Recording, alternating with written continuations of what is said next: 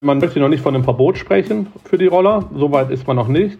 Aber die Entwicklung ist schon traurig, da ist man sich einig und da wird sicherlich einiges nach der Sommerpause oder im Herbst rechtlich passieren. Zumindest in den größeren Städten in NRW gehören sie mittlerweile ziemlich fest zum Straßenbild. E-Scooter, also Tretroller mit Elektroantrieb, bis zu 20 km/h schnell. Die einen finden es praktisch, die anderen nervig oder sogar gefährlich. Genau darüber gibt es im Moment mal wieder eine Debatte, die jetzt tatsächlich zu schärferen Regeln führen könnte. Und da sprechen wir gleich drüber. Bonn Aufwacher. News aus Bonn und der Region, NRW und dem Rest der Welt. Mit Benjamin Meyer am 13. Juli. Hallo zusammen. Wir starten den Bonn Aufwacher mit den Nachrichten aus der Stadt und der Region. Die Stadt Bonn hat eine Woche des Impfens gegen Covid-19 ausgerufen. Nachdem in Bonn am Montag bereits eine erste offene Impfaktion im Impfzentrum begonnen hat, plant die Stadt weiterer solcher Aktionen in unterschiedlichen Stadtbezirken. So wird etwa am Freitag und am Samstag im Beueler Rathaus geimpft, jeweils zwischen 10 und 14 Uhr. Bereits am Mittwoch gibt es außerdem ein Impfangebot im Haus Wielenbusch an der Oppelner Straße in Tannenbusch von 16 bis 20 Uhr und in Bad Godesberg am Impfcontainer am Weißdornweg auf dem Heiderhof von 9 bis 14 Uhr. Geimpft wird mit den Impfstoffen von Johnson Johnson sowie BioNTech. Ein Termin ist für keine der Impfaktionen notwendig. Bürger, die geimpft werden möchten, sollen ihren Personalausweis mitbringen. Wer einen Impfpass hat, sollte auch diesen mitbringen. Die Impfunterlagen können vor Ort ausgefüllt werden. Die Inzidenzwerte haben zuletzt stagniert. Am Montag lag der Wert in Bonn bei 6,1 und im Rhein-Sieg-Kreis bei 3,5. Im Corona-Lockdown haben sich mehr Menschen ein Haustier zugelegt. Nun sehen Tierheime und Tierschützer aus Bonn und der Region, dass das Pendel zurückschlägt und die Tiere abgegeben oder ausgesetzt werden. Die Sorge besteht, dass sich die Situation zuspitzt. Die Tierheime in Bonn und Troisdorf berichten bereits jetzt von mehr ausgesetzten und abgegebenen Tieren. In Bonn entdeckten Mitarbeiter zuletzt einen angebundenen Hund und einen Karton mit sechs Tauben. In Troisdorf stand eine Kiste mit sechs Meerschweinchen vor der Tür. Der Deutsche Tierschutzbund in Bonn warnt, die befürchtete Abgabewelle von Corona-Tieren zeichne sich langsam ab. Die Tierheime müssten mit einer Flut von Neuaufnahmen rechnen. Es häuft sich jetzt, dass Tiere abgegeben oder ausgesetzt werden, bestätigt Julia Zervas vom Tierheim Albert Schweitzer in Bonn. Auch Bianca Jurisch vom Troisdorfer Tierheim rechnet damit, dass die Situation sich verschärft. Wer sich ein Tier zulegt, solle sich vorher gründlich informieren und sich gut überlegen, ob man den Ansprüchen des Tieres auch gerecht werden könne. Mit Abreißzetteln an Laternenpfosten macht die Köln-Bonner Band Querbeat Werbung für ihr neues Album. Fans können sich von den Zetteln einen Schnipsel mit einer Handynummer abreißen und an diese via WhatsApp eine Zahl zwischen 1 und 13 senden. Als Antwort kommt der jeweilige Refrain des Songs vom neuen Album zurück. Die Playlist hatte die Band vor wenigen Tagen schon auf Instagram veröffentlicht. Die Antwort ist dabei nicht, wie man meinen könnte, automatisch generiert. Am anderen Ende der WhatsApp-Leitung sitzen die Mitglieder von Querbeat selbst, wie Andy Berger, Bassist der Band, erzählt. Viele haben gedacht, dass es ein Bot wäre, der den Song schickt. Dass wir selbst das schreiben, haben die wenigsten erwartet. Die Promo-Aktion sei nicht von langer Hand geplant gewesen, sondern eher spontan entstanden. Unter der Nummer sind die Bandmitglieder ab sofort übrigens für jede und jeden zu erreichen. Irgendeines der 13 Querbeat-Mitglieder habe es immer in der Tasche. Man kann uns anrufen und mit ein bisschen Glück mit uns Videotelefonieren, wenn wir nicht gerade proben, sagt Berger. Und damit sind wir auch schon bei unserem Hauptthema. Ich muss ja sagen, ich finde die Dinger selbst ziemlich praktisch, wenn man schnell zum Bahnhof muss und sein Fahrrad da lieber nicht stehen lassen will oder wenn man einfach ein bisschen schneller als zu Fuß von A nach B kommen muss. Seit etwas über zwei Jahren sind E-Scooter auch in Deutschland zugelassen und der Boom, den es am Anfang mit den Leihrollern gab, der hat sich ja tatsächlich gehalten.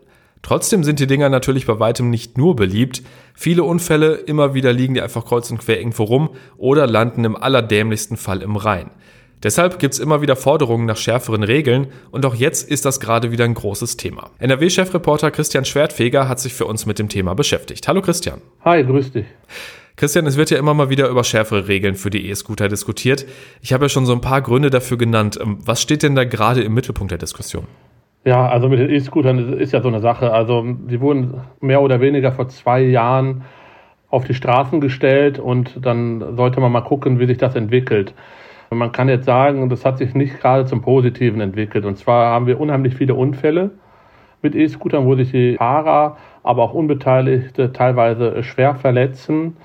Man muss sich vorstellen, dass jeder vierte Unfall mit solchen Rollern bundesweit in NRW passiert. Zu den Hochburgen hier bei uns äh, gehören Düsseldorf und Köln. Und das ist so der Grund. Äh, es passieren halt einfach zu viele Unfälle damit und natürlich auch die Vorfälle, dass diese Geräte, die Fahrzeuge äh, in Gewässern entsorgt werden. Ähm, dass da, ich sage jetzt einfach mal Chaoten, äh, die einfach in den Rhein werfen oder halt auch in Weihern und Seen. Lass uns nochmal über die Unfälle sprechen. Ähm, was passiert denn da, wenn es knallt? Also E-Scooter-Fahrer, die mit Fußgängern zusammenstoßen? Genau solche Unfälle. Oder die auch selber betrunken, wie sagt man, nicht am Steuer, sondern doch vielleicht doch am Steuer. Am E-Scooter spielt eine große Rolle, äh, weil meistens passieren diese Unfälle am Wochenende, in den Abendstunden. Die meisten, die solche Geräte fahren, die nehmen es halt auf die leichte Schulter, nach zwei, drei Bier oder vielleicht auch mehr. Ja, äh, Auto darf ich ja nicht mehr fahren, kann ich auch nicht mehr fahren. Aber da steht ja so ein E-Scooter rum, den nehme ich mal. Das funktioniert anscheinend auch nicht richtig gut bei den meisten, weil es unheimlich viele Unfälle halt damit gibt. Ist ja tatsächlich auch verboten. Heißt, wenn man mit über 0,5 Promille auf dem E-Scooter erwischt wird, kostet das 500 Euro und wenn man einen Führerschein hat, gibt es zwei Punkte und ein Fahrverbot.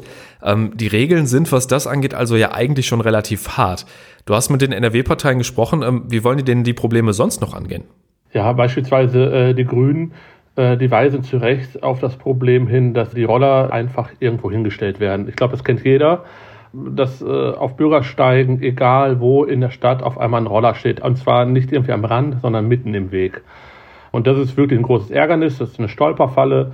Menschen äh, mit Gehbehinderungen äh, haben da auch natürlich Probleme oder größere Probleme noch als ohnehin schon die anderen. Und die Grünen möchten äh, unter anderem halt auch, dass dort klare Regeln herrschen, dass man die Roller nicht einfach ich sage jetzt mal, einfach so auf der Straße abstellen kann, sondern dass es dort klare Regeln gibt, wo man die hinstellen kann, wo man die parken kann. Und wer sich nicht daran hält, dass das dann auch entsprechend geahndet wird. Die FDP spricht sich für Sperrzonen in Fußgängerbereichen für E-Roller aus. Sicherlich auch eine Maßnahme, über die man nachdenken sollte. Und die Städte Köln und Düsseldorf, die prüfen gerade ein Nachtfahrverbot für E-Roller. Fände ich für meinen Weg vom Bahnhof oder zurück ja nicht so toll, aber das wird ja wahrscheinlich zumindest dafür sorgen, dass weniger Leute betrunken mit dem Scooter Unfälle bauen. Äh, was können Städte und Kommunen da denn eigentlich direkt selber regeln und entscheiden? Also können zum Beispiel äh, in ihren Satzungen äh, kann festgelegt werden, wo solche Roller beispielsweise geparkt werden können und wo nicht. Das gilt ja auch für Fahrräder. Man kann die Fahrräder ja auch nicht überall einfach hinstellen. Da gibt es ja auch klare Regeln für. Genauso wie für Autos. Ich kann mein Auto auch nicht überall parken. Ne? Und das unter anderem in Satzungen geregelt. Und das können die Kommunen auch äh, für diese Roller machen. Das ist ja nicht das erste Mal, dass über E-Scooter diskutiert wird. Ähm, was ist denn dein Eindruck? Also könnten denn jetzt tatsächlich schärfere Regeln kommen, vielleicht auch auf Landesebene?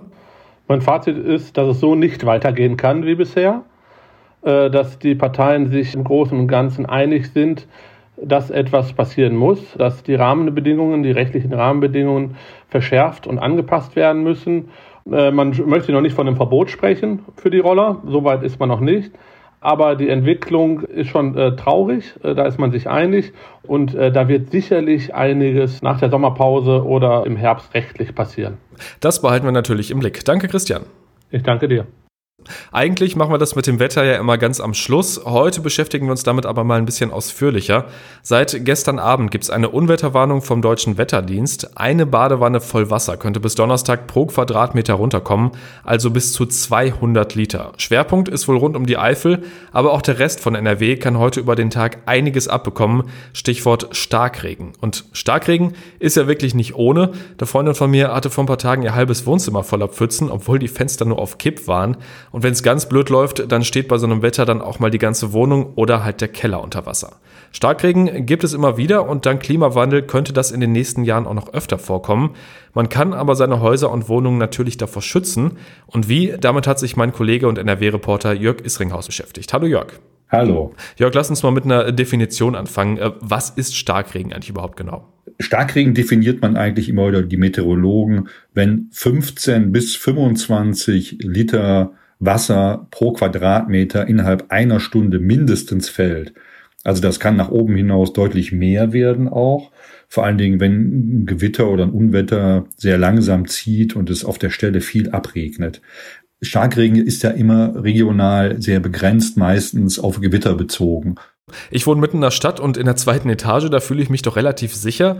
Ähm, Problem ist dann ja eher mal der Keller. Aber woran kann ich denn erkennen, ob das Haus, in dem ich wohne, eher voll läuft als ein anderes Haus?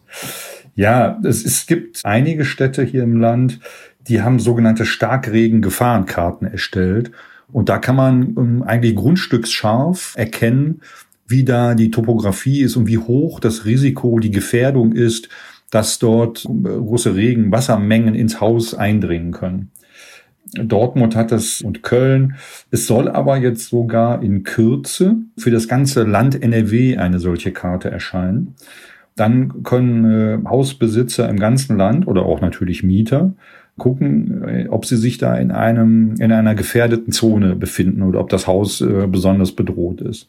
Ein paar Links von diesen Starkregen-Gefahrenkarten packen wir euch auch in die Show Notes. Die allgemeine NRW-Karte wird es ja erst in gut zwei Monaten geben. Ähm, nehmen wir mal an, meine NRW-Heimatstadt hat so eine Karte und das sieht bei mir nicht so gut aus.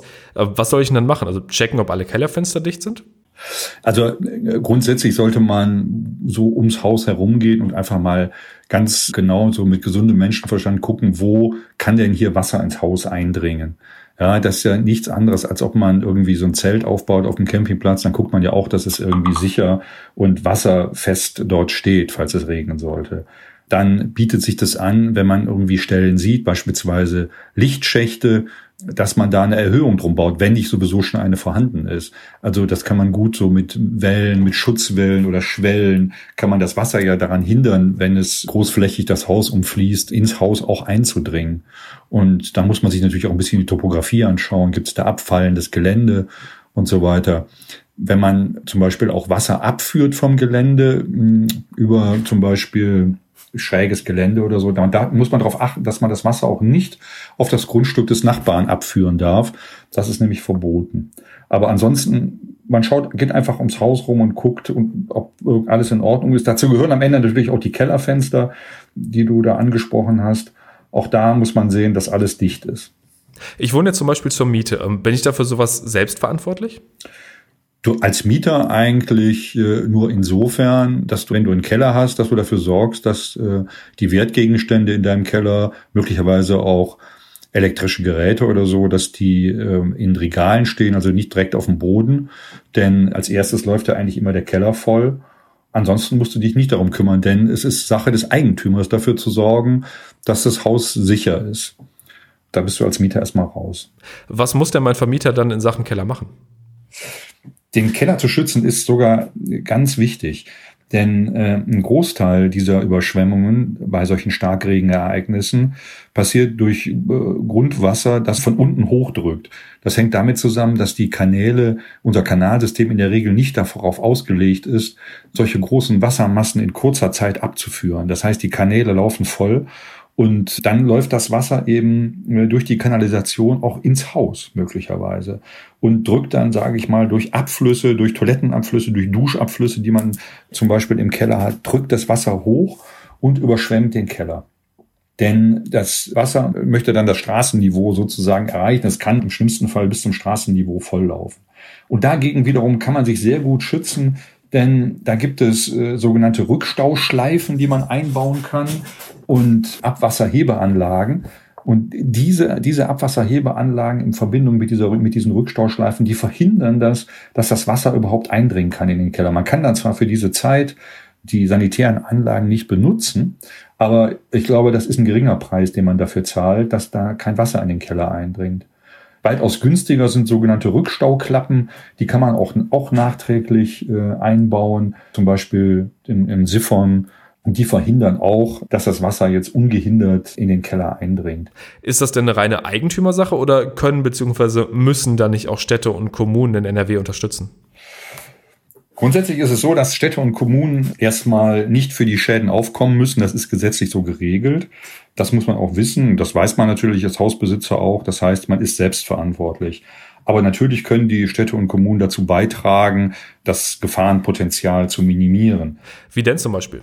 Das fängt an bei der schon angesprochenen Starkregen-Gefahrenkarte. Dann ist es so, dass viele Städte auch Beratungen anbieten über äh, Entwässerungsexperten, die man dann kontaktieren kann. Man kann sich das auch weitergehender vorstellen, wenn, äh, sage ich mal, Landschaftsplaner, Städteplaner, Architekten, Hausbesitzer enger zusammenarbeiten, dass Städte in gefährdeten Zonen beispielsweise die Bordsteine erhöhen, um Häuser zu schützen und, sage ich mal, die Fluten so zu lenken, dass sie äh, auf ein Gelände geführt werden, wo das Wasser auch wieder versickern kann oder vielleicht dafür sorgen, dass es nicht so viele zugepflasterte Flächen gibt. Es gibt ja viele versiegelte große Bereiche, große Parkplätze beispielsweise, dass da immer auch genügend Abläufe geschaffen werden. Da fließt das Wasser ja ansonsten zu schnell ab und möglicherweise dann auch wieder in andere Häuser hinein. Also da kann man sich sicher eine ganze Menge vorstellen auch intelligente Lösungen. Ich habe zum Beispiel gesprochen mit einem äh, Starkregenexperten des kommunalen Netzwerks Abwasser und da wird zum Beispiel an intelligenten Zisternen gearbeitet, die äh, also im Falle von, von äh, Starkregenereignissen, wenn die angekündigt werden, dann werden die sozusagen leer gepumpt und sind so eine Art Stauraum und Puffer für die Wassermengen, die da auftreten. Und wenn sie voll sind, können sie dafür benutzt werden, um äh, beispielsweise Gärten zu bewässern. Also man kann sich da eine Menge Zusammenarbeit auch vorstellen zwischen den, den Städten und den Hausbesitzern, aber da passiert, glaube ich, mittlerweile auch schon recht viel.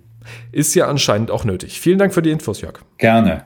Und das könnte heute noch interessant werden. Und die erste Meldung klingt jetzt so ein bisschen nach Star Wars. Die Bundeswehr stellt nämlich heute im nordrhein-westfälischen Uedem ihr Weltraumkommando auf. Die Abteilung soll für den Schutz und die Überwachung von Satelliten, militärische Aufklärung und die Beobachtung von Weltraumschrott zuständig sein. Unter anderem geht es dabei auch um den Schutz eigener Kommunikationssysteme. In Uedem sitzt bereits jetzt das Zentrum Luftoperationen der Bundeswehr. Und in Köln beginnt heute ein Prozess gegen einen Aachener Bischof. Der Mann soll die Vollmacht einer vermögenden Witwe missbraucht haben und knapp 128.000 Euro auf sein Privatkonto überwiesen haben. Davon soll sich der 65-Jährige laut Staatsanwaltschaft eine Immobilie gekauft haben. Die Frau ist mittlerweile verstorben. Schauen wir nochmal aufs Wetter. Wir haben ja eben schon drüber gesprochen. Es wird ziemlich ungemütlich. Den Tag über gibt es teils unwetterartige Regenfälle und Gewitter. Das zieht vom Süden NRWs rüber in Richtung Nordosten. Der Deutsche Wetterdienst erwartet eine Wetterlage mit hohem Unwetterpotenzial und das sieht dann Mittwoch leider ähnlich aus. Starkregen, Schauer und Gewitter. Besserung ist dann, wie es aussieht, ab Donnerstag in Sicht. Das war der Aufwacher am Dienstag, den 13. Juli. Bleibt gesund und möglichst trocken. Bis dann. Mehr Nachrichten aus Bonn und der Region gibt's jederzeit beim Generalanzeiger. Schaut vorbei auf ga.de.